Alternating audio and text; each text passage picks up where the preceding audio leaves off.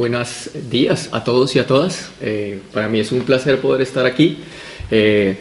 vamos a, tratar un poco como de ir conversando, ¿vale? si hay alguien que tiene alguna duda, inquietud, interpelación, pues lo vamos haciendo para que no quede como el bloque pesado ahí de 40, 45 minutos y demás. Un poco como para contextualizarles el, trabajo que voy a, compartir con ustedes es pues una reflexión teórica a partir de eh, reflexión teórica y crítica a partir del trabajo que hemos venido desarrollando con compañeros y compañeras en movimientos sociales en el sur de, Colombia, particularmente en el departamento del Huila, eh, acompañando eh, comités de defensa del territorio y la vida, uno, dos en particular, el, el, Comité Intersectorial por Defensa del Páramo de Miraflores, que queda ubicado, digamos, en una zona muy estratégica. Ahora les, les voy a, como, a contextualizar geográficamente en dónde estamos, que es como importante también matizar eso. Y dos, eh, el movimiento también de defensa del territorio, Azoquimbo, que es una organización campesina que se organiza por defensa eh, de una zona que eh, ha sido impactada de manera considerable por un proyecto hidroeléctrico, el proyecto hidroeléctrico, eh, segundo proyecto hidroeléctrico más grande en Colombia, que es el Quimbo, ¿no? que inundó un poco más de 8.500 hectáreas en el departamento. ¿no? Eh, digamos lo que desde esa experiencia y el trabajo como defensor de derechos humanos y como acompañante de estas comunidades campesinas, eh, pues voy a tratar de, hablar y de conversar y de establecer estas eh, relaciones. ¿no? voy a comenzar con, con los lugares de enunciación y tenemos a un escritor huilense muy, muy reconocido que es José Eustacio Rivera. Si no lo conocen, se lo recomiendo muchísimo. Él escribe una novela eh, por allá en la primera mitad del siglo XX que se llama La Vorágine, que es una novela que habla precisamente de la colonización campesina que se desarrolla en la selva amazónica. Eh, la novela gira en torno a eh, el amor de dos personas que huyen de la capital y se van para este espacio amazónico pero en el marco de ese amor, pues va narrando todo lo que es el proceso de extracción por caucho, ¿no? Eh, que digamos lo que se matiza muchísimo eh, durante todo el siglo XIX, inicios del siglo XX eh, en esta zona. Y dos, marca también cómo hay una presencia transnacional en ese ejercicio, en ese espacio territorial. Entonces es una novela política muy importante, enmarcada en una historia de amor, pero que cuenta la profundidad de, esta, de, estos espacios. Y, lo coloco aquí porque eh, José Eustacio, eh, en unas eh, revisiones que se desarrollan con él, se encuentra una serie de cartas, manuscritos inéditos, y uno de ellos es una carta que le hace a Henry Ford. Estamos hablando de 1928. Y, y matizo este elemento porque hablar de lo transnacional y de la extracción y de la protesta campesina en nuestro país, pues no es un asunto de hace 5, hace 10 años, o solo del gobierno Uribe, o solo del gobierno Santos, o solo del gobierno Duque, sino que es importante hacer una lectura de larga duración, también por el espacio geopolítico que habitamos cada uno y cada una. Y José Eustacio Rivera, ya a inicios del siglo XX le escribía a Henry Ford, cuando se estaban haciendo las extracciones de caucho en el Amazonas, y le decía esto que, que me parece que es una de las preguntas que permanece fundamental en la historia de nuestros pueblos. Y dice, ¿cuánto tiempo tardará la civilización en vencer allí, en las selvas, las inundaciones periódicas, los miasmas mortíferos, hasta afianzar el régimen urbano y la seguridad indispensable? Trascendental batalla van a reñir el dólar avasallador y la naturaleza omnipotente, y será vencedor quien resista más tiempo. Por desgracia, por desgracia Mr. Ford va a colonizar las selvas cuando ya casi están desiertas. Más de 30.000 indios fueron asesinados en la olla del río Putumayo, en trabajos de caucherías, bajo la acción del látigo, el garrote y la castración. Hoy no tenemos castración, ni garrote, ni látigo, otras formas de violencia, pero los asesinatos siguen permanentes y en los ríos siguen los muertos y la disputa sigue siendo por los mismos bienes comunes que nos han arrebatado. Y esa pregunta se mantiene vigente precisamente porque nuestros pueblos han logrado resistir, estamos hablando hace más de un siglo frente a ello. Entonces comienzo con esa eh, pregunta de José Eustacio y, hablando desde allí porque eh, nos hemos pensado desde varios lugares. ¿Desde dónde hablo? Es importante plantear eso, eh, los lugares de enunciación, todos y todas tenemos lugares de enunciación, y esos lugares de enunciación marcan nuestra manera de estar en el mundo y de ver el mundo. Eh, vengo del departamento del Huila, que está situado en esta zona. Este es el departamento del Huila, está conformado por 37 municipios, aproximadamente eh, una población entre los 800.000 habitantes en todo el departamento. Su capital es, eh, perdón, su capital es la ciudad de Neiva, eh, una capital que tiene aproximadamente 380.000 habitantes. El departamento del Huila ha sido corredor estratégico, histórico, desde la extracción de caucho y de quina, porque para poder hacer la extracción de caucho y de quina, que estaba en la selva amazónica, tenía que cruzar por acá, que era, digámoslo, la zona eh, con valle de, mayor accesibilidad frente a eso. Por la selva era imposible hacerlo. Entonces este ha sido un corredor estratégico desde esa época hasta hoy. Eh, el departamento del Huila se encuentra entre dos cordilleras, la cordillera central eh, y la cordillera occidental. Eso también marca un elemento muy, muy fuerte en eso, porque sobre estas cordilleras están la mayoría de los hallazgos y, y la riqueza mineral más importante de esta zona Sumado a eso, el departamento del Huila, dentro de esta extensión eh, aparentemente tan corta, tiene eh, en esta zona eh, el macizo colombiano, que es la estrella fluvial más importante del país. Del macizo colombiano nacen dos de los ríos que atraviesan todo el país, el río Magdalena y el río Cauca. ¿sí? al mismo tiempo tiene serranías, espacios de bosques y naturales geopolíticamente estratégicos y en disputa histórica. Y sumado a ello, que es lo que vamos a hablar un poco más adelante, eh, en esta zona, alrededor del departamento del Huila, por ser zona de cordillera, por ser espacio de frontera, ya les comentaré qué son estos espacios de frontera, pues ha tenido una presencia histórica de eh, la insurgencia, tanto de la FARC como del ELN, ¿no? y obviamente ha tenido eh, o ha sido escenario de esa disputa del conflicto político-militar. Desde ahí hablo y desde esa resistencia y desde ese lugar me enuncio. Eh, un poco como para conversar también en, en ese asunto, eh, he traído eh, algunos acompañamientos musicales como para que la conversa también se nos haga tranquila y voy a, a, colocar el himno del Huila porque creo que el himno del Huila es una representación precisamente de ese lugar de enunciación que menciona acá. voy a colocarlo aquí con unas imágenes para que pues, en la letra podrán pensar un poco eso.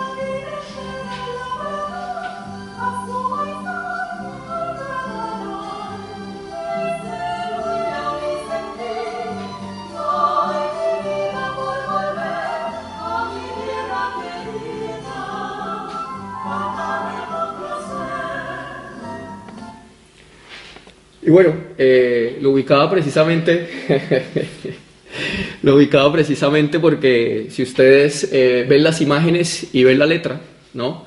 Somos hijos e hijas de la ternura de la tierra, ¿no? Nacer precisamente entre las cordilleras, el valle, el desierto y el macizo nos hace ser hijos e hijas de la ternura de la tierra. Eh, y para nosotros la representación de que el río acompañe, ¿no? toda nuestra historia pues es fundamental y hace parte no solamente como un objeto del cual, eh, o, un, eh, un espacio del cual obtenemos un recurso, sino que hace parte de la extensión del mismo cuerpo y de la vida de los campesinos y las campesinas. ¿no? Creo que si ustedes veían ahí una frase fundamental, da la vida entera al labrador. El río es el elemento fundamental que constituye la subjetividad, es lo que son los campesinos y las campesinas. ¿no? Y eso va a ser importante para la lectura que vamos a estar haciendo. Bueno, esto como eh, preámbulo un poco para establecer desde dónde hablo, ¿no? porque es desde ahí donde estoy interpelando y compartiendo este, eh, este espacio.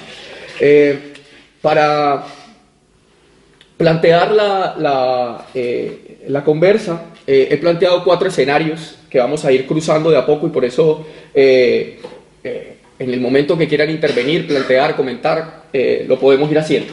Son cuatro, eh, son cuatro escenarios. El primero en donde vamos a hacer una contextualización de la protesta campesina en Colombia y en la región sur colombiana, como un primer elemento, como una primera eh, e, escena para poder analizar este elemento problemático.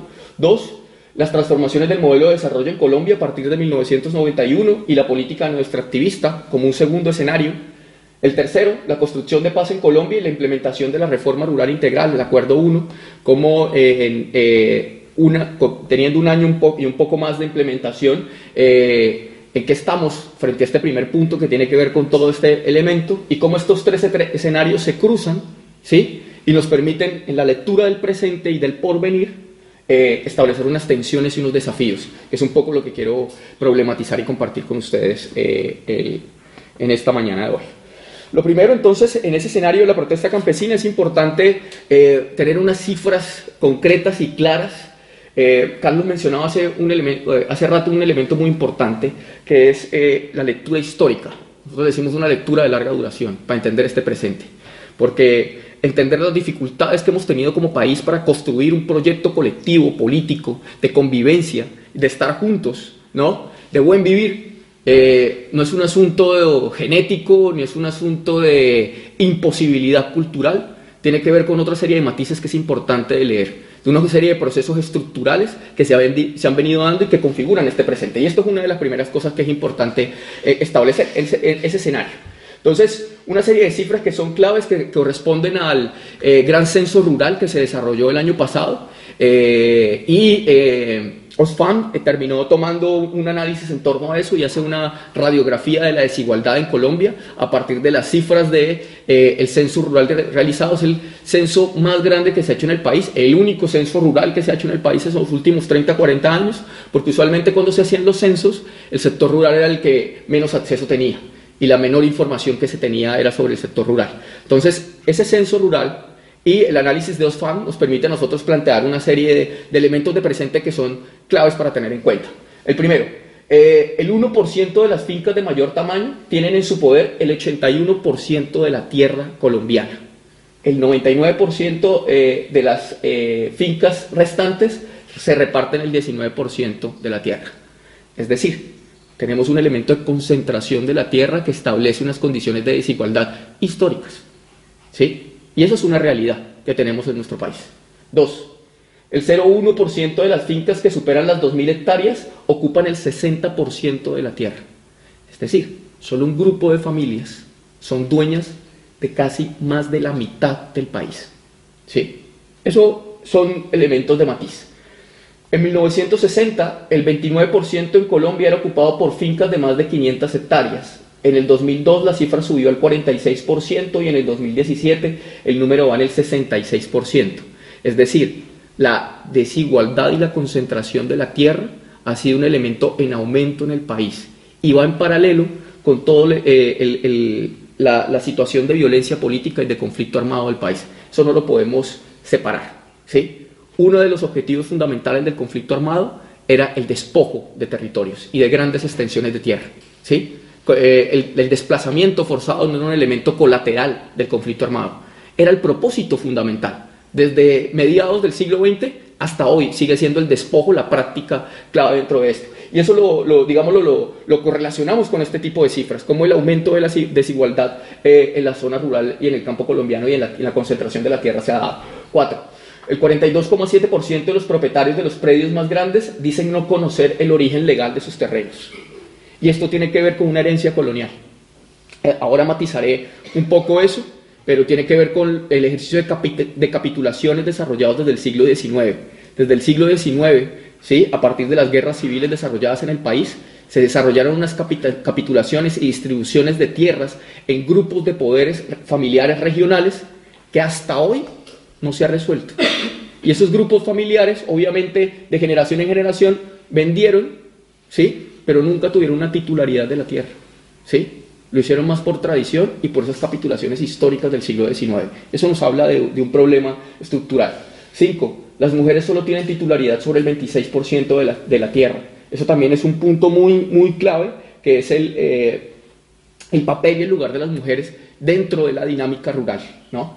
Eh, de los 111,5 millones de hectáreas censadas, que fue parte del censo rural que les comentaba, 43 millones, eh, solo el 38,6% tienen uso agropecuario, mientras que más de la mitad el uso se mantiene con superficies de bosques naturales.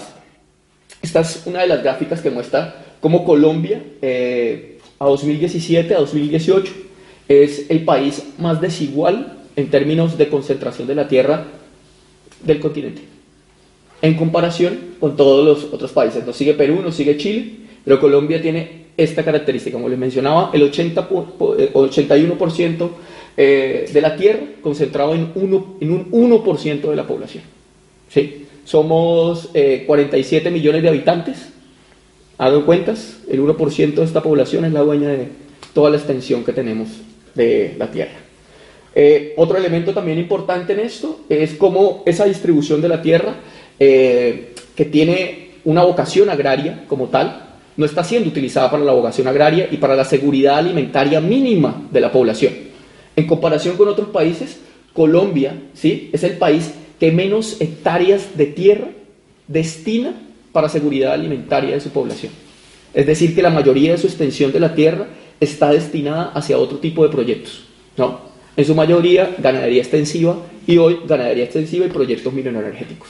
¿sí? Entonces, ese es otro, otro punto u otra característica eh, muy importante de contextualización. De hecho, eh, asimismo, de las 43 millones de hectáreas con uso agropecuario, como los mencionaba, 34,4 están dedicadas a la ganadería y solo como 8,6% a la agricultura. La ganadería extensiva es uno de los puntos principales o los reglones económicos más fuertes del país. Eh, en el último informe de las empresas de mayor consolidación o de mayor eh, desarrollo de recursos en el país, las empresas de carne ocupan el primer renglón del país en Colombia. Y esto tiene toda la relación, ¿sí? Empresas de carne, grandes extensiones de tierra dedicadas a la ganadería, ¿no? Régimen de hacienda, de, hacienda concentración total de la tierra, ¿no? Esto es eh, un, punto muy importante. Tal, cual que podemos decir que un millón de hogares campesinos viven en menos espacio del que tiene una vaca para pastar. ¿sí? Las vacas en Colombia tienen más tierra los mismos colombianos. Y eso habla de la manera como, como se ha concebido la distribución de la tierra en el país. ¿no? Los predios de más de 100 hectáreas dedican el 87% del terreno a la ganadería y solo el 13% a la agricultura, lo mencionaba ahora, y los que dedican a la agricultura lo dedican al monocultivo, que es, digamos, otro, otro punto también clave allí. ¿no? Eh, el mayor número de pobreza que hay en el país lo representa el sector rural. El sector rural es empobrecido, literalmente, por todas estas razones históricas, ¿no? Por todas estas razones históricas. Eh, en el 2009 el ingreso promedio de un campesino ascendía a 62 euros. Eso no ha cambiado mucho. 62, 65 euros es el ingreso mensual de un campesino. ¿sí? Eh, y en la ciudad el ingreso está en 180 a 200 euros. Veámoslo. Eso nos habla de las desigualdades en términos económicos con el sector.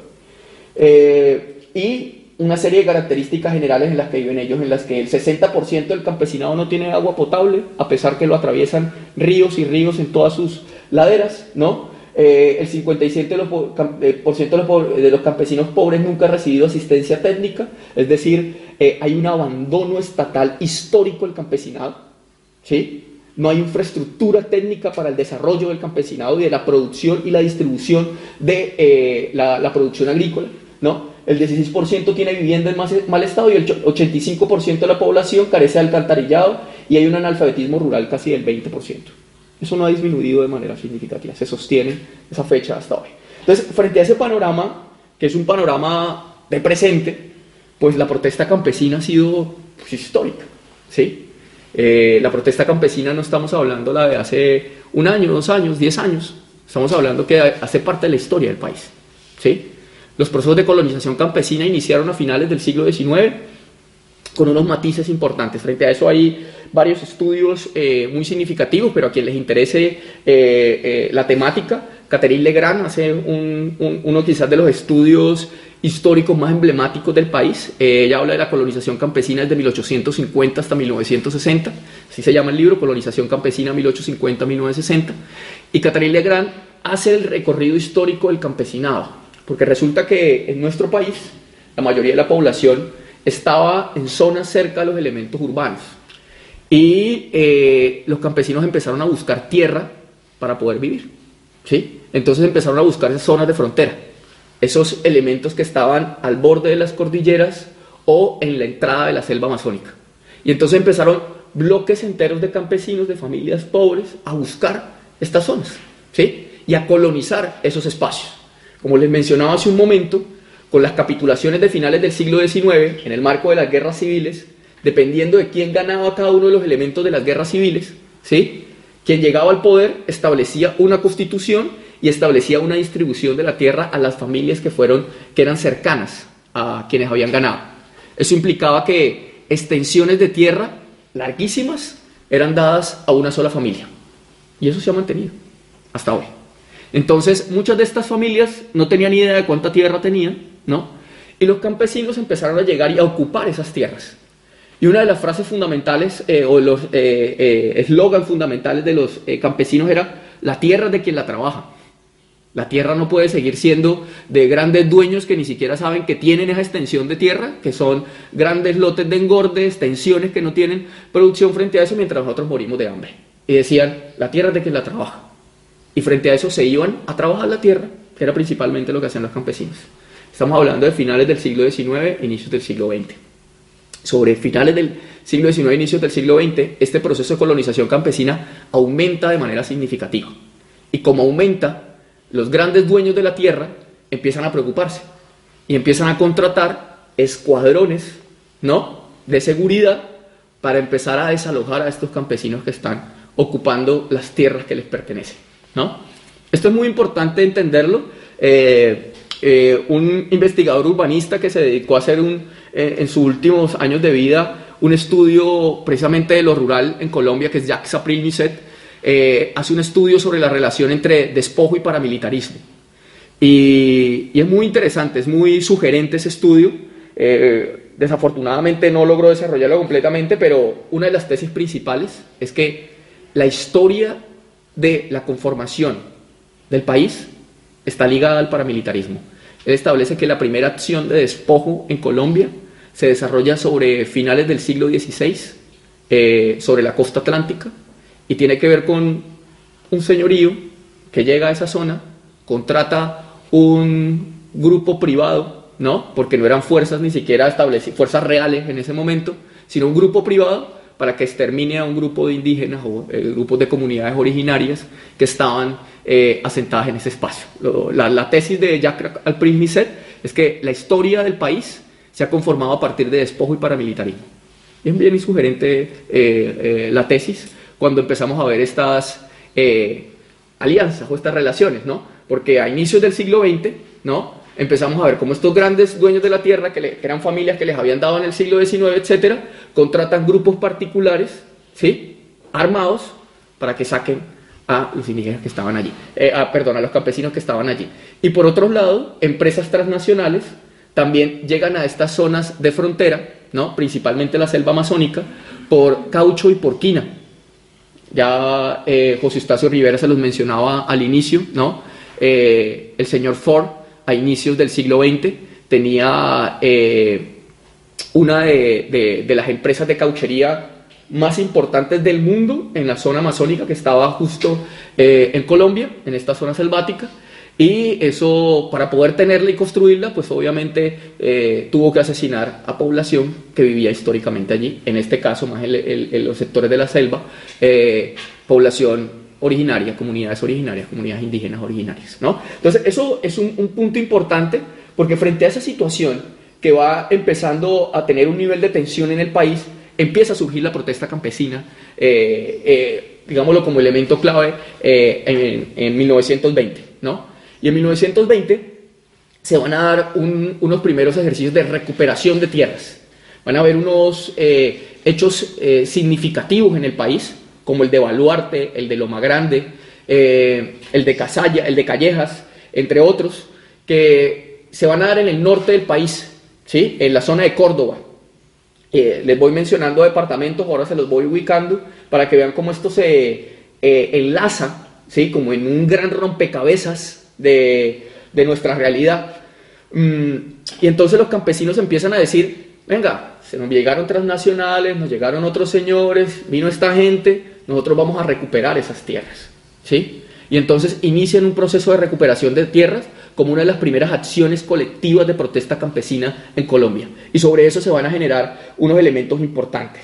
De allí van a surgir una serie de organizaciones campesinas que van a liderar sobre la década del 20 este espacio, que lo vemos aquí, ¿no? El Partido Agrario Nacional, la, Unión Nacional de Izquierda, que va a tener eh, eh, la Unión Nacional de Izquierda Revolucionaria, al unir que va a tener una representación muy importante del sector campesino, particularmente del norte de, Colombia, y el Partido Socialista Revolucionario, quienes van a ser organizaciones políticas que van a eh, liderar la movilización campesina en el país en 1920. ¿no? Eh, sumado a eso, a lo que está sucediendo en el norte de, Colombia, en el centro se van a dar las luchas eh, del Suma Paz, todo lo que tiene que ver con el páramo del Suma Paz, eh, luchas campesinas también históricas, las de Biotá, ¿sí? en toda la región eh, cundiboyacense, le llamamos a eso. Estamos hablando del centro, es decir, entre la cordillera central y la cordillera oriental, en el centro del país.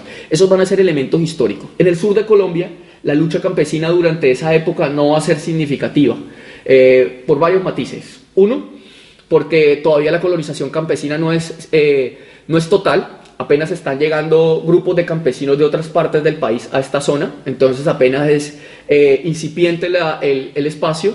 Dos, aún existían comunidades originarias en estos, eh, en estos espacios y muchas de esas comunidades originarias se caracterizaron por eh, su pasividad y fueron fácilmente dominadas por poderes externos a ellos durante estos espacios territoriales. ¿no?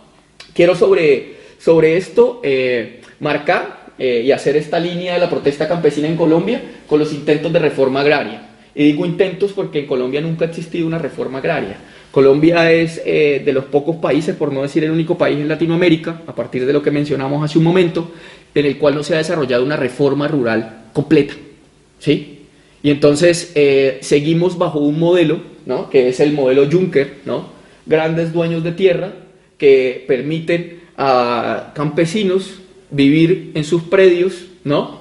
Eh, pero que toda la producción que hacen eh, sobre la tierra, pues va para ellos, ¿no? Entonces son grandes dueños de tierra que parcelan a, los campesinos, les permiten que vivan allí solamente, pero es para que le cuiden sus tierras, se las produzcan, pero no tienen sueldo, no tienen otro tipo de garantías, etcétera. Es el modelo eh, Juncker que se ha sostenido sobre eso. Entonces, no ha habido una reforma agraria sobre esta época, se van a dar unos intentos, la ley 71 en 1917, precisamente presionada por todo esto que les estoy mencionando del proceso de colonización campesina, o sea, eso empieza a ser un elemento alarmante en el país, y entonces, eh, pues eh, desde el poder central empiezan a decir, bueno, vamos a intentar hacer una reforma. Esto lo intentan los liberales. Aquí hay otro matiz importante eh, de, desarrollar. Entre 1899 y 1903 se realizó una de las guerras más fuertes en el país entre el Partido Liberal y el Partido Conservador. Eh, llamó la Guerra de los Mil Días. Esa guerra la ganaron los conservadores, ¿sí? Rafael Núñez, entre otros, Rafael Núñez fue el presidente posterior de esa guerra, y hasta 1930 todos los gobiernos van a ser conservadores. Eso es muy clave. ¿sí? ¿Y por qué es muy clave? Porque eh, estos gobiernos conservadores van a permitir y van a ser cómplices de estos grandes terratenientes y el contrato de estos grandes terratenientes de grupos armados para sacar a estos campesinos que estaban en esta zona. Sin embargo, algunas facciones del Partido Liberal que, estaban en, eh, eh, en la disputa lograron proponer o intentar establecer la ley 71 de 1917 para la formación de pequeños propietarios y otros intentos como la ley 185 de 1920 y la, del 74, y la 74 de 1926 que no llegan nunca a nada. Luego de todo eso, el nivel de tensión en Colombia es tan alto en términos de la movilización campesina, o sea, la movilización campesina va a presionar tanto la dinámica del país que va a cambiar de régimen. El Partido Liberal, a partir de su alianza con el Partido Agrario Nacional, con la Unión Nacional de Izquierda Revolucionaria, con el Partido Socialista Revolucionario, van a hacer unas alianzas estratégicas muy importantes y van a retomar el poder en 1930 con Alfonso López Pumarejo. Y esto tiene que ver porque eh, Alfonso López Pumarejo recoge las demandas del campesinado que estaban en estos procesos de colonización y le va a colocar a su proyecto de gobierno la revolución en marcha. La idea que tenía Alfonso López Humarejo en ese momento era hacer la primera reforma agraria en el país. No se logra, no se da, no funciona. Eh, López Humarejo llega al poder y establece una alianza con las élites conservadoras regionales, eh, traiciona a los grupos campesinos que estaban en ese momento, ¿sí? Y eh, esta ley, bueno, este proyecto de Revolución en Marcha nunca se configura en ley, por lo tanto nunca se desarrolla en reforma agraria. Una pausa musical para ir pensando esto y una pausa también con un matiz que, que es importante para contextualizar esta época. Orlando Falsborda, lo, ¿les suena por ahí? Orlando Falsborda eh, pues un referente muy importante en el país eh, a través del desarrollo de la investigación acción participante. En la década del 60 y el 70, él se va a ir precisamente para Córdoba, donde les mencionaba que fueron estos eh, elementos emblemáticos de toma de tierra, ¿no? Y se va a ir con un grupo de intelectuales y de activistas eh, en algo que se llamó La Rosca, era el, equipo de trabajo que estaba allí, que decían, las universidades no podemos seguir a espaldas de lo que está pasando en el país y necesitamos irnos a trabajar en el movimiento social. Se van a trabajar con el movimiento social en el Magdalena Medio, particularmente en Córdoba, y uno de los trabajos interesantes que van a desarrollar eh, es este, que es la historia gráfica de la lucha por la tierra en la costa atlántica. Hacen un trabajo de recuperación de memoria histórica y retoman estos hechos de inicios del siglo XX como Tinajones, como Loma Grande, ¿sí? Y lo reproducen en formas de historietas, ¿sí? Para que la gente lo pudiera apropiar mucho más y que se reanudara esa memoria de recuperación histórica de la tierra, hablando de estos espacios. Y recordando a líderes campesinos como el Boche, como Felicita Campos, que fueron significativos en la década del 20 para la toma de esta tierra. Sobre este espacio eh, va a surgir eh, un movimiento del 70 que trata de recuperar estas luchas campesinas del 20 y estos procesos que se dieron en el 20, eh, que se llama el vallenato protesta o el vallenato social. ¿Has escuchado vallenato? ¿Sí? Pues hay una línea del vallenato que es el vallenato protesta.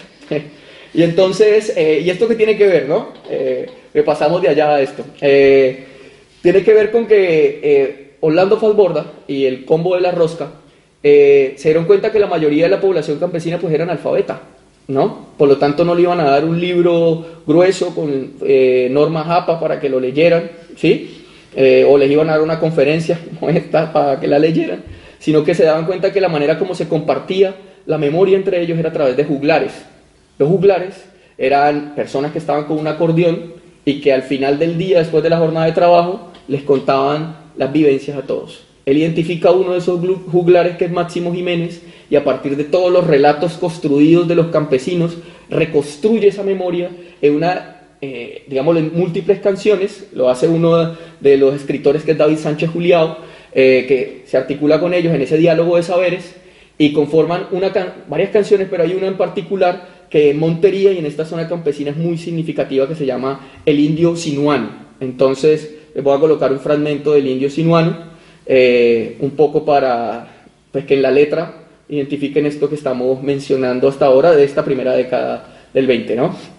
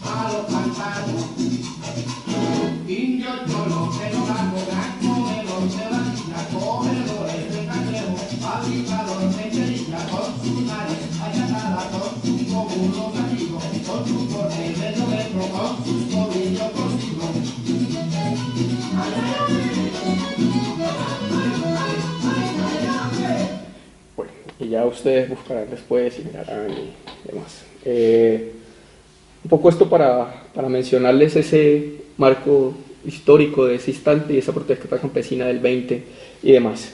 Eh, esto también con empezar a desmontar una idea eh, eh, que en nuestro país es, es, sigue en disputa, que hace parte de esa memoria, en la que nuestro conflicto armado inició el 9 de abril de 1948 con el asesinato de Jorge Elías Gaitán. ¿no? eso hay que empezarlo a desmontar, porque es necesario hacer esta lectura de larga duración de la historia del conflicto armado colombiano. Que aunque tenemos ciclos diferentes, ¿sí? hay una continuidad, unas regularidades de una serie de dinámicas conflictivas sobre nuestros territorios y sobre las poblaciones como el campesinado. ¿sí? Y eso tiene que ver, por eso matizaba esta, esta, esta década del 20, porque luego viene la década de, de 1940 1900, hasta 1960, donde va a iniciar un proceso sistemático y sistémico de violencia política dirigida hacia el campesinado. ¿Sí? Durante este proceso se van a organizar ligas campesinas, sindicatos obreros eh, rurales como manifestación de esto, unidades de acción rural como expresiones del movimiento campesino y lo que se van a llamar eh, las eh, autodefensas campesinas, pero no estamos hablando de las autodefensas unidas de Colombia, las AUC, no estamos hablando de paramilitares. Miren cómo eh, estos grupos de derecha dentro del, dentro del país han retomado elementos históricos ¿sí? para apropiar y disputar los elementos representacionales. En esta época, sobre finales del 40, estos grupos de campesinos que les mencionaba hace un instante, logran ser mayoritarios, la tensión en el país es muy fuerte y empiezan ya, no son solamente una familia, dos familias, sino miles de campesinos concentrados en zonas particulares. En estas zonas eh, de concentración campesina se van a llamar zonas eh, de autodefensa campesina porque van a, eh, van a sentir ellos todo el bloque de persecución directa sobre ellos, por, lo que estaba sucediendo y que les mencionaba hace un instante, y van a configurar lo que un senador de la República en ese momento va a plantear como repúblicas independientes. Y lo que él menciona como repúblicas independientes está estableciendo que en Colombia, a través de la influencia, decía este, este senador conservador, eh, por la influencia del Partido Comunista, se están creando pequeñas células comunistas dentro del país que ponen en riesgo la estabilidad del Estado. Esas repúblicas independientes inician su proceso de colonización campesina desde el 40, ¿no? Eh, y se van a ubicar en esta zona que está acá. en esta zona que está. Estas son las zonas de, república, de repúblicas independientes. Esto es muy importante para la lectura de nuestro país y, y las concentraciones que están allí. Río Chiquito, Marquetalia, El Pato, Guayabero, El Duda, El Alto Ariari, El Sumapaz, están justamente en esta zona sur de Colombia de la que estamos hablando hoy, porque vinculaba principalmente los departamentos del Caquetá, departamento del Huila, Cauca, Valle del Cauca, Tolima y Meta. ¿sí? El Huila, de donde vengo yo, estaba en el medio de todas estas repúblicas independientes. ¿sí? Tal vez a algunos de ustedes les suene Marquetalia, ¿sí? que eh, va a ser el elemento referente principal. Esas zonas eh, de concentración campesina van a generar unos procesos organizativos campesinos muy importantes dentro del país. Con la alocución de este senador, más eh, eh, la reunión en Punta del Este en 1962, más el clima de violencia partidista desarrollada en el país, ¿no? Se van a desarrollar una serie de bombardeos en todas estas zonas. ¿Sí? Bombardeos con napal. Las bombas que posteriormente van a ser utilizadas en Vietnam, el ejército norteamericano las va a probar con los campesinos en Colombia. ¿Sí? Y las va a probar en todas estas zonas que están acá. Eh, muchos de esos campesinos murieron, indudablemente porque era atroz lo que estaba sucediendo con ellos. ¿no? Ellos tenían escopetas viejas para defenderse contra aviones que les detonaban bombas de napal en el territorio. A estas zonas que estaban aquí justo la cordillera, la cordillera, ubicarme un poco, está atravesada de todo esto. Esto todo es zona de cordillera, cordillera central, ¿sí? Todo esto es zona de cordillera occidental, ¿sí? y aquí atraviesa el río Magdalena, en estas zonas de frontera, que eran zonas donde el Estado nunca hizo presencia, ¿sí? pues fueron detonados estos elementos. Y aquí se generó un mito campesino en estas zonas y es importante leerlo, ¿no? Porque mientras eh, los comandantes decían Colombia ya no tenemos repúblicas independientes luego de los bombardeos en el 64, un grupo de 47 campesinos logró resistir esos bombardeos con escopetas. ¿Sí? Y fue el grupo de las FARC. De Marquetalia surge este grupo. Entonces, y digámoslo, esto como para establecer imaginarios que se generan dentro de las comunidades. Todos los campesinos asesinados, muertos por estas bombas, y hay un grupo de campesinos que logra resistir. Dentro del mito, este grupo de campesinos que son las FARC, ¿sí? van a tener eh, ese respaldo popular campesino en esta zona.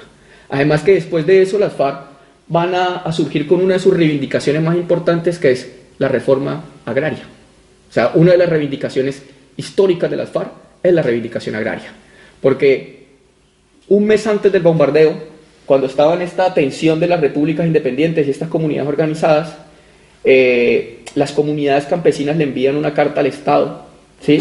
diciéndole que iban a conmemorar el Día de la Paz y del Perdón, estamos hablando, de la década eh, estamos hablando del año 64, y que lo único que pedían es que el Estado hiciera más presencia en estas zonas olvidadas, que pudieran tener escuelas y que sus productos pudieran salir de allí. Era lo que estaban diciendo en la década del 60.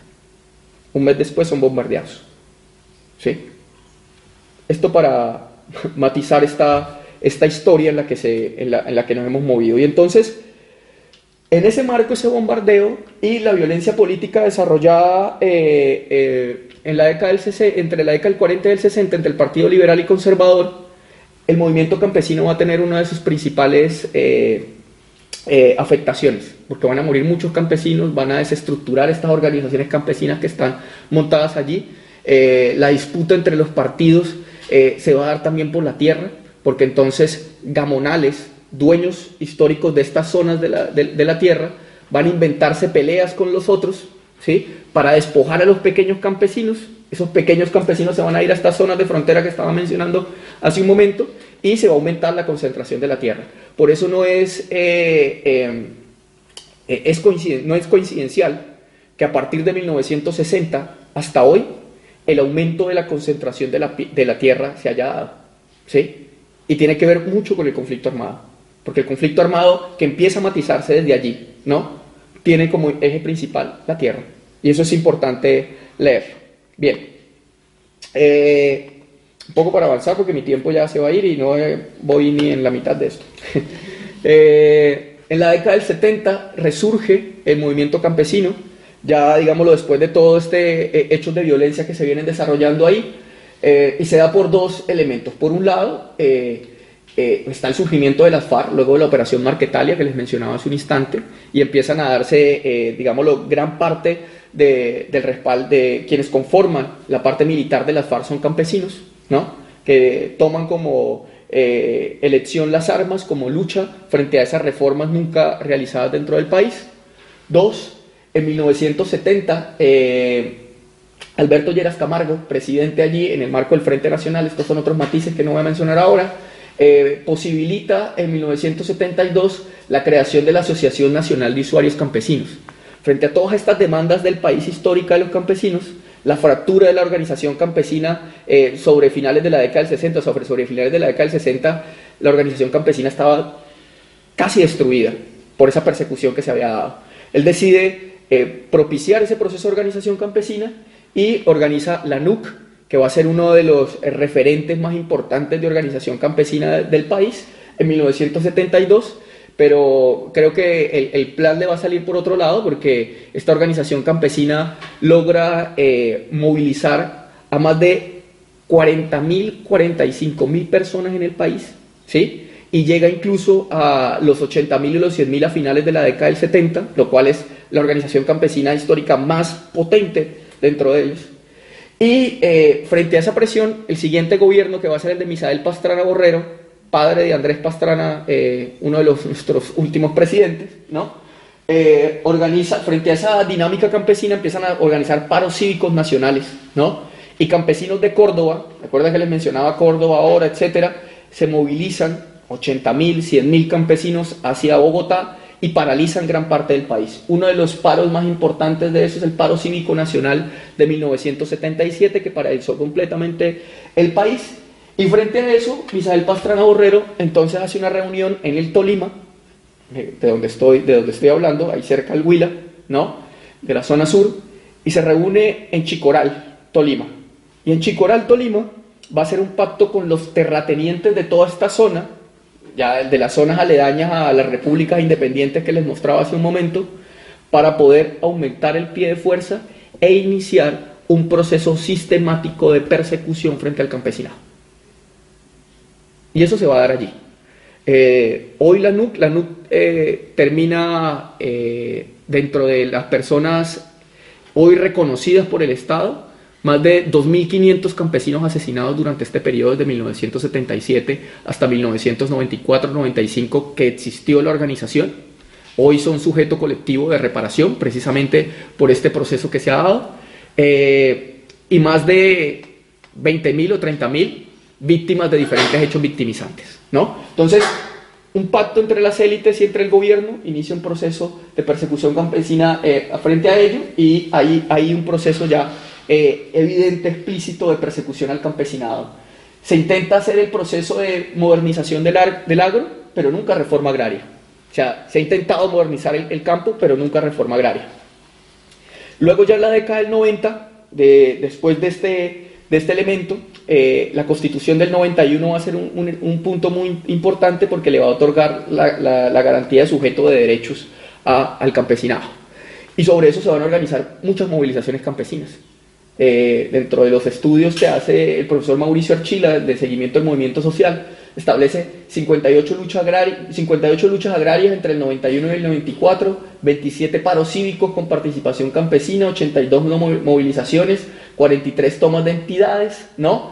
Eh, se suma a este panorama en la década del 90 la movilización de eh, las marchas campesinas cocaleras, porque frente a todo este panorama, la, no modernización del agro, etcétera, la dificultad para la distribución y la comercialización de los productos agrícolas, la presencia del narcotráfico durante la década del 80 y el posicionamiento del narcotráfico en todas estas zonas de fronteras y zonas sin presencia estatal, que eran los lugares precisos donde se, se concentró ello, eh, les recomiendo una película que sale, salió hace poco de, un colombiano que es Ciro Guerra, que se llama Pájaros de Verano, eh, precisamente para analizar eh, esto que, estamos mencionando allí. Una muy, muy buena película. la gente va a empezar a cultivar coca. Va a empezar a cultivar marimba, como se le llama originalmente a la marihuana, pero posteriormente van a empezar a, a cultivar coca y amapola. ¿sí? Y esa va a ser la fuente de ingreso principal porque los canales de distribución y comercialización que nunca tuvo el Estado en estos territorios olvidados, pues los grupos de mafia, ¿no? Pues sí los tuvieron. Y entonces la comercialización y la distribución, en comparación con los productos agrícolas, era de una brecha significativa. Entonces muchos campesinos empobrecidos terminaron tomando la coca y la amapola frente a eso. Y en estas zonas de frontera, entonces muchos de estos campesinos que optaron sobre la década de sobre finales del 80 e inicios del 90 con la coca, se organizaron, ¿no? Como movimiento campesino y paralizaron el sur del país. Cerraron todas las vías nacionales, mostrando que no eran, como lo mencionaban públicamente, ¿no? Un grupo de campesinos que estaban metidos con la mafia, un grupo pequeño, sino que eran miles de campesinos que estaban metidos en esto y que estaban metidos en esto no por gusto, sino por una necesidad y exigían las garantías del Estado. Esto es la década del 90. Sumado a eso, también surgen una cantidad de organizaciones de campesinas. Va a ser muy importante esta década para organización de eh, organizaciones campesinas regionales que también van a surgir por la presencia eh, paramilitar en estos territorios. Y un elemento jurídico importante allí, no es reforma, eh, pero que permitió que, se, eh, que hasta hoy se convierta en una demanda política importante, es el decreto 1777 del 96 que establece las zonas de reserva campesina. Esto, digámoslo, eh, clave en este primer escenario, porque sobre la década del 2000, ¿no? durante el periodo Uribe, pues la mayoría de estas organizaciones campesinas van a ser perseguidas, ¿no? se va a afectar esa dinámica campesina, se va a fracturar el campesinado también en disputas por sectores, ¿no? disputas interétnicas, eh, justo en ese marco del periodo eh, de Uribe Vélez que estamos hablando del 2002 al 2008. Y sobre ya el gobierno Santos se reactiva la protesta campesina, ¿sí? ya a finales del gobierno Uribe e inicios del gobierno Santos se reactiva la protesta campesina y van a ver como unos hitos importantes que es el paro nacional agrario de 2013, la configuración de las dignidades agropecuarias campesinas por sectores productivos, la cumbre agraria étnica y popular, que va a ser uno de los intentos, pero quizás el, de mayor consolidación, que en el sector rural indígenas, eh, comunidades negras y campesinos mestizos se organizan ¿sí? frente a una disputa política por el Estado.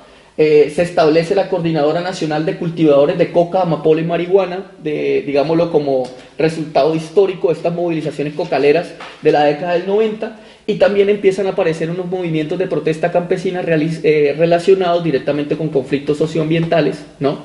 Eh, y uno de los más importantes y potentes hoy es el movimiento Ríos Vivos, que se organiza por campesinos afectados por proyectos hidroeléctricos en los territorios. ¿no? Eh, en el marco de esto, eh, se establece la ley 1448 en el 2011, que es la ley eh, de víctimas y de tierras en Colombia, y el acuerdo final entre las FARC y el gobierno nacional como posibilidad en torno a eso. Preguntas, comentarios sobre este primer escenario. Ya he hablado demasiado y me gasté muchísimo el tiempo en torno a esto, pero si tenemos alguna resonancia, pregunta o la, vamos conversando, porque tengo como varias cosas que voy a, tratar de pasar rápidamente solo para dejar provocado el, escenario. Lucho. Yo tenía una consulta, Julio, es el tema de... Es un largo proceso de movilización, creo que ese es el mensaje, ¿no? Sí, sí, sí. No han sido este, pasivos los campesinos, los campesinos son actores políticos, ¿no? Tienen la capacidad de generar una voluntad ¿no? colectiva, ¿no? que seguro primero se expresa de manera social y después adquiere un programa político que puede lograr un nivel de incidencia poderoso sobre el Estado y diversas fuerzas de poder. Sin embargo, eh, a mí me queda la duda de si ese proceso ha permitido niveles de organización mínimos. Porque he estado yendo a Colombia en los últimos tres años más o menos seguidos, ¿no? básicamente Bogotá, Cundinamarca y sobre todo la zona de Carretera. ¿no? Y me deja la sensación que en Colombia no hay organización sino todo está fragmentado. De repente es una mirada totalmente arbitraria y externa de alguien que no conoce realmente. ¿no? Pero me anima tu exposición a preguntarte eso, ¿no? ¿Cómo ese proceso de movilización largo, histórico, se expresa o no dentro de una dinámica organizativa cohesionada? ¿no? O si más bien ha dado nacimiento a una fragmentación. Eh, mira, eh, excelente eh, punto, Lucho, porque por un lado, también lo que quería matizar acá es que esas fracturas del movimiento campesino histórico, ¿no? No se han debido, digámoslo, a unos elementos internos como un factor principal, sino como un factor de violencia política sistemática por parte del Estado. ¿sí? Es decir, el Estado, junto con las élites regionales y nacionales, ha hecho un elemento cómplice de persecución y de violencia política sistemática frente al campesinado. Y eso en cada momento ha fragmentado eso. Es decir, eh, sostener una organización campesina, por ejemplo la NUC, como les mencionaba yo, que es una organización que existe ya hoy luego de, justo la ley de víctimas y haberse reconocido como sujeto colectivo de reparación, la NUC vuelve a, la escena pública a disputar, pero tuvo que vivir una serie de persecuciones profundas en torno a eso. Digamos lo que ese es un, matiz importante que, no hay que olvidar, ¿no? O sea, eh, hacer parte del movimiento social y hasta parte de estas luchas contra la, eh, el, poder del Estado, la manera como se ha configurado el Estado, ¿no? Eh, ha traído consigo persecuciones hicóricas, por un lado. Y dos, eh, hoy la dinámica campesina ha sido muy importante. Digamos lo que todo este, este acervo histórico ha permitido uno de los espacios políticos de articulación más potentes del campesinado, que es la cumbre agraria étnica y popular la cumbre eh, agraria étnica y popular que se inició en el paro agrario del 2013, eh, eh, lograron de manera histórica, al menos en los últimos 20 o 30 años, articular diferentes sectores del campesinado que por todos estos matices estuvieron cada uno en sus disputas locales. Dos, lograron que el movimiento indígena colombiano se articulara también dentro de eso en las disputas que estaban desarrollando. Y eh, también eh, movimientos de las comunidades negras, particularmente PCN, Proceso de Comunidades Negras del Pacífico, se articula dentro de la cumbre agraria étnica y popular. Y logran unas disputas históricas muy importantes, eh, entre otras cuales la participación en, en, los espacios de toma de decisiones, ¿no? Como tal. Entonces, digamos lo que eso hoy podemos decir que hay un proceso sólido frente, frente a eso. Obviamente con todas las dificultades que puedan llegar a tener. Sumado a eso, eh, en los últimos 15, 20 años, es la primera vez que hay un senador que representa al campesinado como tal dentro del Congreso, ¿sí? Que surgió estas comunidades que se dieron en el 90, ¿no? particularmente en el Catatumbo, en Santander, que es Alberto Castilla. Y Alberto Castilla, como senador, ha, ha tratado precisamente de establecer al campesinado como sujeto político, no solo de derechos, sino un sujeto político agente en la toma de decisiones del país, ¿no? Porque en el marco de toda esta protesta campesina, ¿no? El sector del campesinado no ha sido reconocido como un, agente político en la toma de decisiones. Entonces, las consultas populares, por ejemplo, para la implementación de proyectos mineroenergéticos en la zona, eh, se consulta a las comunidades étnicas, pero no se consulta al campesinado. ¿Sí? Entonces, una lucha que, por ejemplo, la Cumbre Agraria Étnica y Popular y particularmente eh, la línea de la Coordinadora Nacional Agraria, que es un movimiento nacional que representa Alberto Castilla, eh, ha tratado de establecer y plantear en el proyecto del Congreso es el reconocimiento político del sector campesino con unas características particulares. Porque ¿qué ha pasado también en torno a eso? Los latifundistas, ¿no? Eh, han dicho, nosotros también somos campesinos. ¿Sí? Fedegan ¿no? que es la Federación de Ganaderos, eh, que representa todos estos terratenientes que les he contado históricamente, en estas disputas históricas, ha dicho es que nosotros también somos campesinos víctimas del conflicto armado. ¿Sí? Y entonces, eh, un poco la, la, disputa y lo que se ha logrado con esto es decir, epa, sea, el campesino tiene unas características históricas, culturales, étnicas, económicas, de clase, ¿sí? muy importantes para ser definido como actor político dentro del país. Porque usualmente era el campesinado. Y entonces, entre estos matices ha sido una disputa muy interesante. Entonces, como para, responderte ahí en ese, en ese sentido. No sé qué otra resonancia por allí hasta el, hasta el momento les eh, ha generado este, esto que les he conversado ahora sobre la protesta campesina.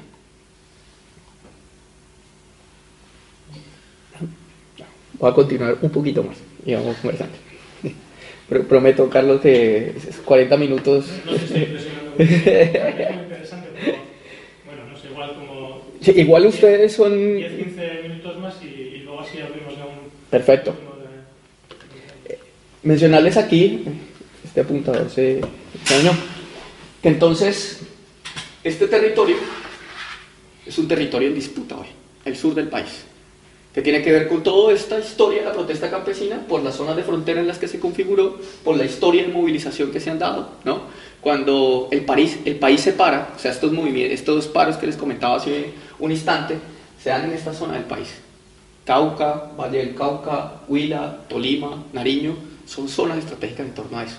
Y son zonas obviamente también de intereses globales. Entonces, esa es una zona en disputa que vamos a asociar también con este mapa que es un mapa de impunidad y dolor profundo, ¿no? Porque es el mapa de los asesinatos a los líderes eh, sociales de los últimos eh, dos años y medio, ¿no? Eh, y, y, quiero matizar una cosa ahí sobre eso. No quiere decir que a partir de esta fecha empezaban a matar líderes sociales. No han dejado de matar líderes sociales en la historia del país, en toda esta historia del país. ¿sí? Pero en los últimos dos años y medio, en el marco de la implementación de los acuerdos y los eh, la negociación de, de, las FARC con el, gobierno nacional y el Estado colombiano, eh, esto se empezó a incrementar. Y si se dan cuenta, en esta zona del sur, ¿sí? Es la zona donde mayor número de líderes asesinados se han establecido. Y son zonas también, si ustedes empiezan a, a mirar, ¿no? si recuerdan el mapa de las repúblicas independientes mostrado hace un instante, ¿no? donde hay zonas cocaderas históricas también, hay zonas de movilización campesina también en torno a eso. Es decir, este escenario ¿no? es un escenario de disputa. Estas eh, interlineados, que bueno, este símbolo que está allí, marca unos corredores estratégicos, ¿sí? Corredores estratégicos con el Pacífico. porque para poder conectar la selva amazónica con el Pacífico hay que pasar por el sur y hay que dominar el sur. Quien controla política, económica y militarmente el sur, controla estos tránsitos y eso lo tiene, digámoslo, se tiene clarísimo, ¿no? Y este proceso viene como, digámoslo, ha sido un proceso de pacificación sistemático, que viene de finales del 80, después del de, eh, el Plan Puebla-Panamá y la configuración del proyecto eh, IRSA, ¿no? de infraestructura regional para eh, la distribución de los recursos. Recuerden que el Plan Puebla-Panamá, pues entonces establece la extracción de recursos en toda Centroamérica, ¿sí? pero el reto fundamental era poder conectar esto. Y para poder conectar esto, tienen que pasar el tapón del Darién, que es la selva amazónica, eh, que, perdón, que es la selva del Pacífico, que está en esta, esta zona de acá, que es un lugar muy difícil, de presencia histórica eh, de guerrillera, pero de presencia histórica de comunidades en resistencia. ¿no? Entonces, conectar este Pacífico con la selva y con el resto es importante Colombia. ¿sí? Es el elemento geopolítico necesario para poder hacer un plan de extracción total del continente, que no quiere decir que no se esté desarrollando, sino total para poder hacerlo acá. Y para poder plantear estos corredores estratégicos, pues es necesario pacificar ¿no? estos territorios que están acá. Y ese es un punto, digámoslo, muy clave que, que hay que mencionar, digámoslo, de estos territorios. Voy a pasar lo siguiente, digámoslo de manera rápida, solamente como para matizar unos puntos. Eh, este es el primer escenario que les acabo de, comenzar, de, de, de, plantear. Es el escenario de la protesta campesina, de la historia de la protesta campesina, de cómo se ha dado de las disputas actuales, de las realidades actuales. Y por otro lado tenemos el cambio de modelo de desarrollo, que también es clave mirarlo. A partir de 1991, con la constitución del 91 y con el primer proyecto, plan de desarrollo que se establece ahí, se instala el modelo neoliberal en el país. Recordemos que eh, el proyecto de de regulación económica neoliberal establecido a finales del 70 e inicios del 80 en el resto de Latinoamérica, en Colombia solamente puede ser posible después del 91, ¿sí? Primero, o, o antecedido por unos procesos de paz en el territorio. Y segundo, por el asesinato de una serie de candidatos presidenciales. Ese cambio de modelo político y económico estableció modernización económica, eh, la vinculación de Colombia al mercado internacional, que durante toda la historia del siglo XX fue muy difícil y muy precaria, principalmente por todo esto que hemos mencionado a lo largo de esta conversa, la desregulación estatal, es decir, la participación del Estado dentro de esta dinámica comercial y los procesos de privatización que comienzan a partir de, de, de 1991. Esto va a ser eh, muy, muy importante porque eh, este cambio, ¿no? va a establecer una apertura económica, privatizaciones, liberalización de los mercados, ¿no? Y eh, va a generar unos efectos principales en el modelo de desarrollo, como la reprimarización de la economía, estableciendo como renglones principales petróleo, gas, eh, minería, como níquel, carbón, oro, ¿sí? Y, el, y el agua financiero. Y eso, y el crecimiento de la agroindustria. Y van a haber unos sectores que van a perder en torno a eso, que son sectores agrícolas, ¿no? La producción de sorgo, soya, trigo, algodón y un proceso de desindustrialización que se venía también desarrollando eh, en estos sectores de, del país. Entonces, este cambio de modelo va a ser clave, porque va a matizar eh, unos elementos importantes. Este modelo de desarrollo tiene que ver con varias lecturas geopolíticas que es importante eh, establecer, ¿no? Sobre eso, eh, Colombia se ha convertido eh, como les mencionaba ahora por el corredor estratégico, por todo este, este asunto, un elemento principal dentro de los mercados emergentes a partir de la década del 2000. ¿no? Colombia tenía dificultades principalmente de inmersión del capital financiero transnacional, que no quiere decir que no existía, pero tenía dificultades precisamente por eh, la presencia del de, eh, conflicto armado y la presencia guerrillera en muchas de estas zonas. Por eso muchas empresas transnacionales dentro del país tuvieron eh, presencia directa y complicidad directa con la contratación de paramilitares, ¿no? E histórica, ¿no? Chiquita Brands, para mencionar el caso más reciente, y sobre eso Coca-Cola, Nestlé, entre otras, ¿sí? Eh, como los grupos guerrilleros les cobraban eh, los impuestos de guerra, ¿no? Ellos contrataron paramilitares para poder eh, a, la guerrilla de estas zonas. Eh, y entonces eh, Colombia se convierte en, esa, en, ese mercado emergente por toda la riqueza que tiene, ¿no? como lo decía eh, el vicepresidente ecuatoriano, la maldición de la abundancia. Nuestros países latinoamericanos, y Colombia uno de ellos, tiene ese problema que es la maldición de la abundancia. ¿no? Tener tanta riqueza nos coloca en este escenario y en este punto de disputa. Y como mercado emergente, ¿no? Eh, pues efectivamente los intereses transnacionales están en disputa allí. Eh, Colombia ha sido considerado como uno de estos eh, países nido para el proyecto Eagle, que son grandes países con poder comercial, que son los verdes que han ido creciendo y demás, que necesitan nidos de mercado ¿no? para poder desarrollarse. Colombia es uno de esos nidos. ¿Sí? Controlar Colombia implica poder estar allí. ¿no? Y sumado a esto es un estudio que hace eh, el Centro de Investigaciones del Banco eh, Bilbao Vizcaya, ¿no? frente al análisis de los mercados, eh, establece que en los próximos 30 años, es decir, para 2050, ¿no? Estamos hablando de elementos de décadas. El crecimiento mundial y el giro en torno comercial va a establecerse hacia el Pacífico. ¿Sí? Y va a ser la dinámica comercial que se está dando allí.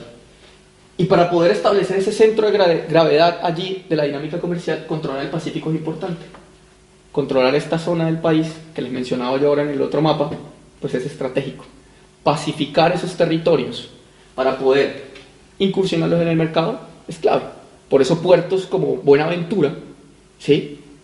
pues sintetizan de manera global y local todos los matices mencionados hace un momento. Y esto también es un, un elemento clave, porque esta lectura ¿sí? tiene que ver con el cambio de modelo de desarrollo y la manera como se ha ido matizando de a poco en el país. Y eso eh, lo vemos precisamente en el proyecto de, de, Juan Manuel Santos, que es el proyecto eh, más directo y más explícito en utilizar la política extractiva como eh, política fundamental para eh, la consolidación económica del país. Inclusive, eh, la prosperidad democrática, que va a ser el eslogan de su primer mandato, va a plantear la consolidación de la paz a partir de la consolidación del sector minero energético ¿sí? como campo de innovación dentro del país. Eso es clave, porque el plan de desarrollo está orientado sobre eso. Y su segundo plan de desarrollo, eh, Paz, Equidad y Educación, que va a ser el nombre de su segundo plan de desarrollo, va a establecer cómo la inversión extranjera y eh, el sector minero eh, energético y el sector de, de, energía como los renglones importantes para llevar la paz a las regiones y a los territorios. Esa es la, la dinámica fundamental. Entonces, ha sido un elemento sistemático, ¿no? de una política no extractiva que ha venido acompañada de un proyecto de paz liberal, ¿no? Porque acompañado de este proyecto de paz extractiva, pues viene también un discurso de paz liberal que poco a poco se ha ido macerando y consolidando dentro de la práctica y dentro de las eh, discursividades de los actores de Colombia, ¿no? En todos los niveles, locales y, global, y, y hace parte también de este modelo de neoliberalismo de la guerra, como lo han mencionado algunos, donde uno de los puntos principales para poder liberalizar los territorios tiene que ver la pacificación o la militarización de estos territorios para poder eh, expandir estos proyectos de extracción. Es un modelo biopolítico, indudablemente, porque es un, modelo de administración de la vida y de las poblaciones dentro de estos territorios y el establecimiento de esta política no extractiva en cuatro renglones fundamentales, agroindustria, minería, hidrocarburos y turismo como ejes claves. Sobre la década del 90 se establece esta agenda, sobre finales de la década del 90, inicios del 2000, las agendas de ciencia y tecnología, eh, en el caso Colciencias, ¿no? establecen como ejes prioritarios para la investigación estos cuatro renglones que están acá. Eso no es en vano, ¿sí? Es decir, poco a poco se va estableciendo todo un elemento sistémico para ir consolidando esta política no extractiva como única salida y única posibilidad. Para ello, entonces se desarrollan siete procesos en el país, es decir, la política no extractiva no solamente implica el cambio constitucional, sino que implica también siete estrategias que en muchos territorios se han planteado, que no se generan de manera lineal, sino que se superponen y se van desarrollando de acuerdo a la orientación política de los gobiernos y las demandas internacionales de cada uno de esos instantes. Uno primero que fue toda la década del 90 y el primer gobierno Uribe, la legalidad institucional. era importante para poder establecer la política administrativa una constitución como la colombiana, la del 91. O sea, la constitución política de Colombia del 91 era necesaria para poder establecer esta liberación de los mercados.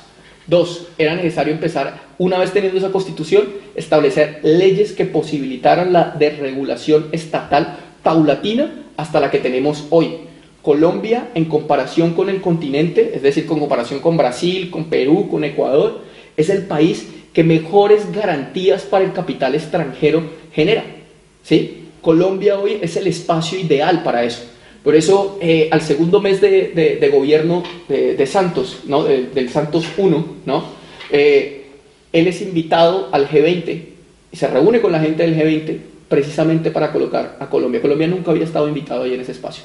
¿sí? Y por eso Santos coloca el discurso de la paz como un elemento central para la consolidación del proyecto neoextractivo. Y lo va a plantear entonces una legalidad institucional. Hoy es legal la extracción de los recursos. Inclusive, eh, hace algunas semanas las consultas populares, que eran las herramientas que tenían las comunidades para poder defenderse de estos proyectos neoextractivos, la Corte Constitucional le quitó el poder vinculante frente a esto. ¿Sí? Matiz pequeño, perdón. Eh, en los últimos 5 o 6 años, ¿no? Eh, se venían desarrollando una serie de consultas populares como herramientas político-jurídicas de la movilización social campesina. En la mayoría de estas consultas populares ganaba eh, el no querer proyectos extractivos en sus territorios. Obviamente eso para las transnacionales implicaba costos, todo el desgaste, etcétera, la amenaza y demás. El lobby jurídico que desarrollan ellos para mantener el asunto, porque las consultas populares tumbaban, independiente del estado de, implementación y construcción del proyecto, eran la herramienta político-jurídica que tenían las poblaciones. ¿no? Había que consultar y que la gente estuviera allí. La Corte Constitucional hace un par de meses, entonces le quita ese poder vinculante a la consulta popular y hoy no tiene el poder de, interpelación contra las transnacionales. ¿sí? Solamente el gobierno será el único en impedir un proyecto transnacional. Eso es una, un asunto clave, porque es legal hacer esto. es legal. ¿sí? Dos, consenso y legitimidad. Y entonces se empieza a desarrollar también en las poblaciones consenso y legitimidad sobre la necesidad de este tipo de desarrollo en los territorios. ¿sí? las poblaciones empiezan a, ser inoculadas con este discurso para decir, sí, esto nos va a traer empleo, sí, esto nos va a traer progreso, sí, esto va a ser mejor para el país. Cooptación y captura en el sentido que eh, eh, en los lugares donde hay más resistencia se hacen dos elementos. Cooptación en el sentido que los líderes principales son vinculados y contratados, ¿no? Con una muy buena pasta, muy buen dinero, eh, para que hagan parte de los proyectos, como actores sociales participantes para el desarrollo, ¿sí? Y en el caso que se nieguen, pues empiezan a eh, ser involucrados o capturados o perseguidos eh, jurídicamente, porque pues ya es legal, ¿no? Entonces pueden hacerlo. Disciplinamiento y normalización, en el sentido de que una vez hay cooptación o hay captura, pues la gente siente que ya no puede hacer nada contra semejantes monstruos tan grandes, ¿sí? Porque ¿cómo me enfrento yo frente a todo esto? Entonces hay un proceso de disciplinamiento y normalización. Y quienes siguen resistiendo, como en el caso del movimiento de ríos vivos, como en el caso del Kimbo, pues empiezan a ver criminalización, ¿no? Empiezan a colocarse, eh, digámoslo, elementos como las movilizaciones, ¿no?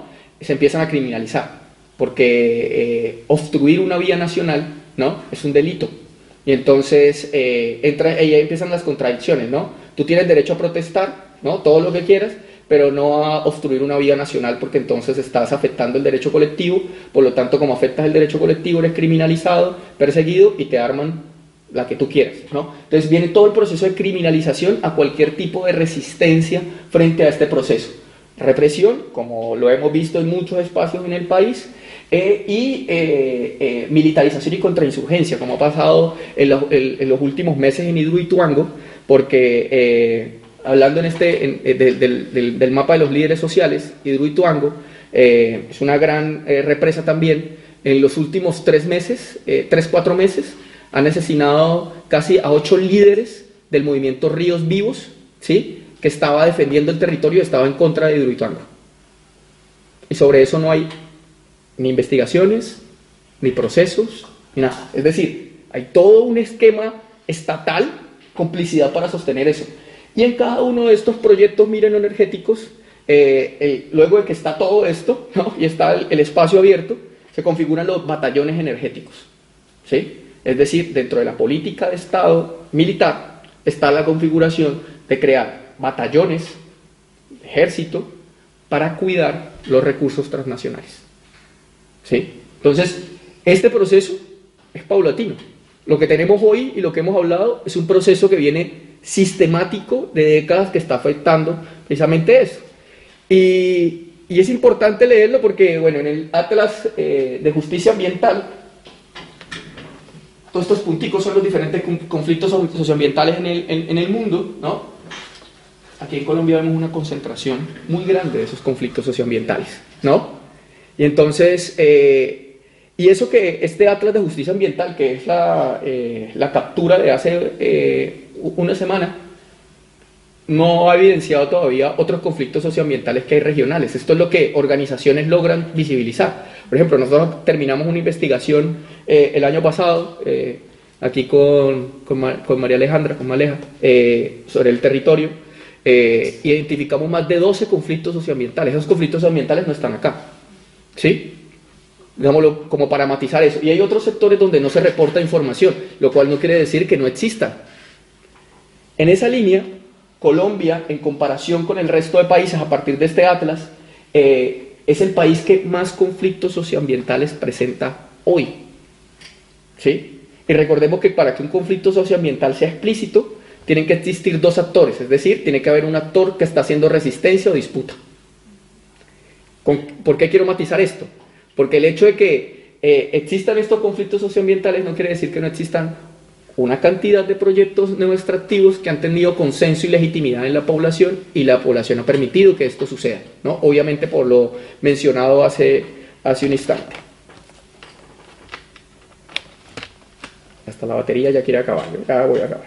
Creo eh, sumado a eso, eh, el sector o el renglón de mayor no extracción ¿no? en Colombia es minería, seguido por combustibles fósiles, particularmente eh, petróleo, biomasa a través de la palma de aceite, la palma africana, generación eléctrica y proyectos de infraestructura. Este, digamos, lo que es un, un punto clave que es importante cruzar ahí en el país. Eh, hacer sobre cada uno de estos sectores trabajo de investigación es fundamental para visibilizar una serie de elementos. Y concentrándome en, en, mi territorio, ¿no?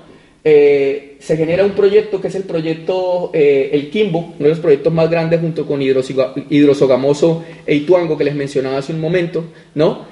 que establece la configuración de una segunda represa en el departamento y la creación de 11 represas más sobre la cuenca del río Magdalena a través de un proyecto que se hace con Hidrochina de reutilización del río Magdalena. ¿no? Este es el departamento del Huila de nuevo. Esta fue la primera represa desarrollada en la década del 80, que lo que trajo fue pobreza para la población general que está ahí en la, en la zona. Y esta es la del Quimbo, de 8.500 hectáreas, ¿no? La, el área productiva agrícola más importante del departamento y del sur de Colombia, fue inundada completamente. ¿sí? Esta era la despensa agrícola de mucha de esta zona. Hoy ya no lo es, porque el proyecto eh, hidroeléctrico se estableció ahí. Eh, afectó a más de seis municipios, ¿no?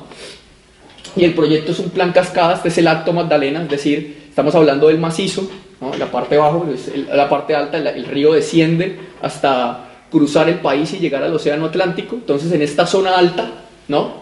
se pensaban hacer, además de estas dos, 11 microcentrales más para producir energía. Energía que no iba para el país, energía que no iba para el departamento, energía que iba a ser vendida a Ecuador, a Perú. Y eso también es importante leerlo, ¿no? Porque inclusive el beneficio económico, si queremos quedarnos con esa ilusión del desarrollo y del progreso, pues no iba para los pobladores que estaban allí, ¿no? Eh, esta es la zona de inundación, ¿no? del embalse, 8.250 hectáreas, un poco más, ¿no? Estaban ubicadas allí.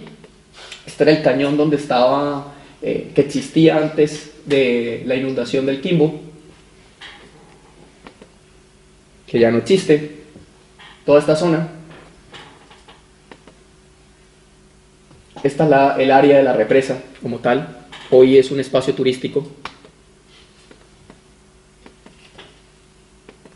Estas eran las poblaciones que estaban cercanas. Esta fue la, el resultado y eh, la imagen bonita de la represa no se la voy a mostrar porque no me parece justo.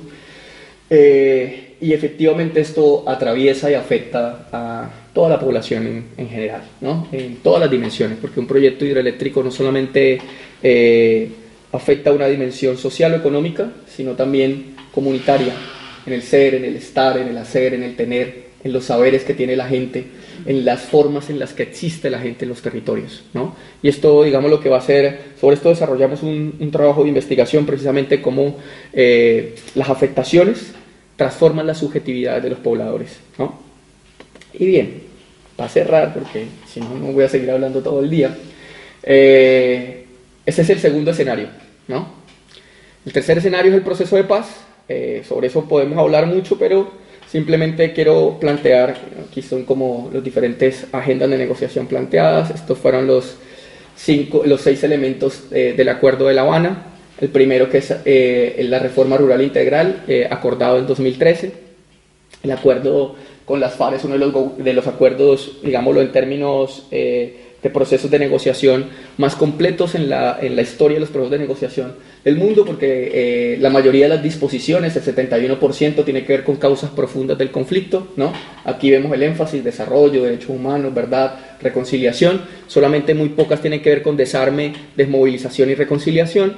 Eh, el acuerdo de Colombia, 71% de sus disposiciones, ¿no? En comparación con otros acuerdos del mundo. En los otros acuerdos del mundo solamente el 39% tiene que ver con causas profundas del conflicto armado. Estos son datos del Instituto Kroc. Este es el, panorama de, eh, de, implementación que se ha dado desde diciembre del 2016, cómo se ha desarrollado. Pero quiero matizar en esto, punto de reforma rural integral. Lo rojo es lo que no ha iniciado, lo amarillo es lo que tiene condiciones mínimas, lo azul es lo que tiene condiciones intermedias y lo verde es lo que eh, está total. Si se dan cuenta, los puntos principales de desarrollo hoy de, la implementación del acuerdo están en el fin del conflicto y en eh, las estrategias de implementación, verificación y refrendación. Como decíamos ayer con una colega, eh, la estructura burocrática, la infraestructura burocrática para la paz es lo primero que se cumple. ¿no? Las causas profundas, reforma rural integral, la mayoría de las disposiciones no han arrancado, ¿sí? el 95% de las disposiciones no están en proceso. Y es uno de los elementos históricos que estamos hablando acá. Un poco lo que dice el Instituto Kroc es, eh, en la mayoría de procesos, esto es lo más demorado, este punto es lo más demorado, tarda entre 7 y 10 años para hacerlo, pero hoy las disposiciones y la correlación de fuerzas está muy complicada, al menos en, los próximos años. Eh, este es el panorama del estado de implementación total a mayo de 2008, de 2018, perdón. 21 disposiciones completas, 9 intermedias, 39% no iniciadas, 31% mínimas.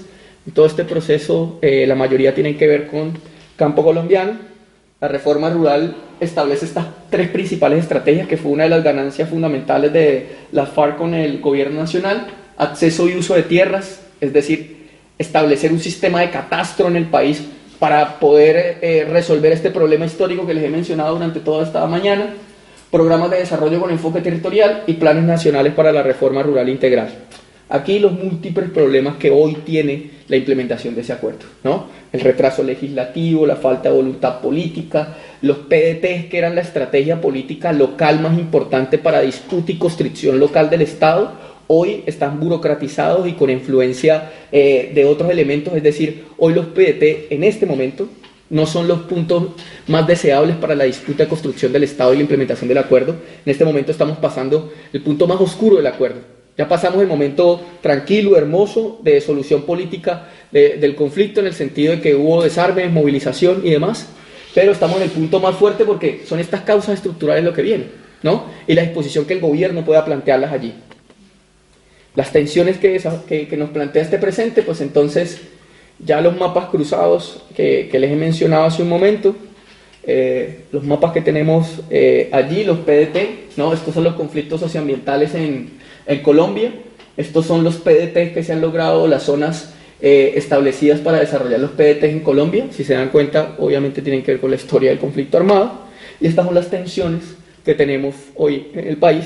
Eh, sobre ella puedo mencionarles varias cosas, pero eh, tensiones fundamentales eh, frente a un Estado social de derecho que establece la Constitución Política del 91 y un Estado cooptado por la ilegalidad y la macrocriminalidad en la forma del capital mafioso transnacional. Esa es una tensión en la que se mueve el campesinado para la construcción de paz en sus territorios.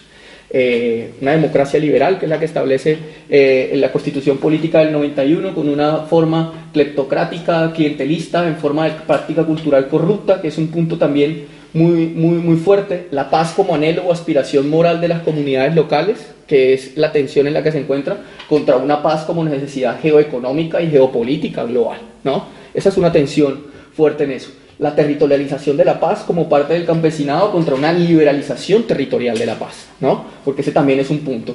El derecho a la tierra y al, territorio como parte de la lucha histórica del campesinado contra un despojo como práctica y fin último de las estrategias actualizadas del capital.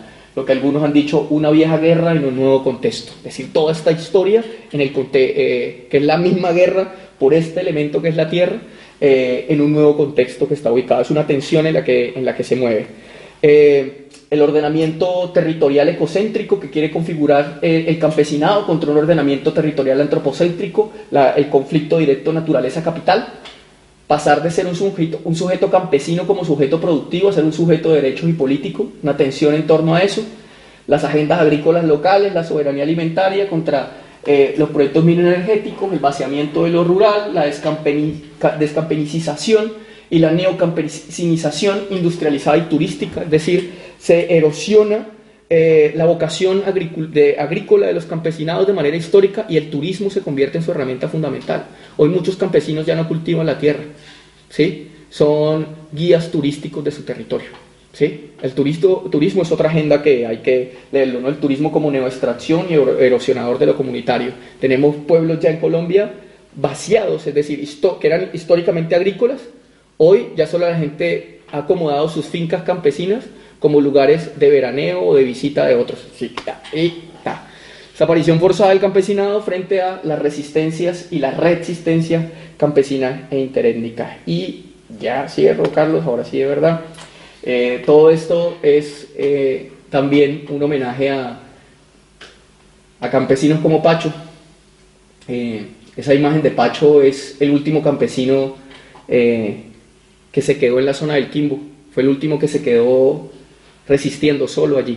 Fue el último. Fue el que hizo que el proyecto del Quimbo se retrasara porque él no se movía de esa zona. Eh, todo esto es precisamente para ellos. Y también para, José Domingo Ulcue. Eh, hace tres días, un comunero, compa de la zona del norte del Cauca, eh, fue asesinado. ¿no? Es decir, hace tres días es el último líder asesinado, eh, sumando más de 135 en lo que va corrido del año y, como les mencionaba hace un momento, más de 350 casos de líderes asesinados en estos dos últimos dos años y medio de implementación.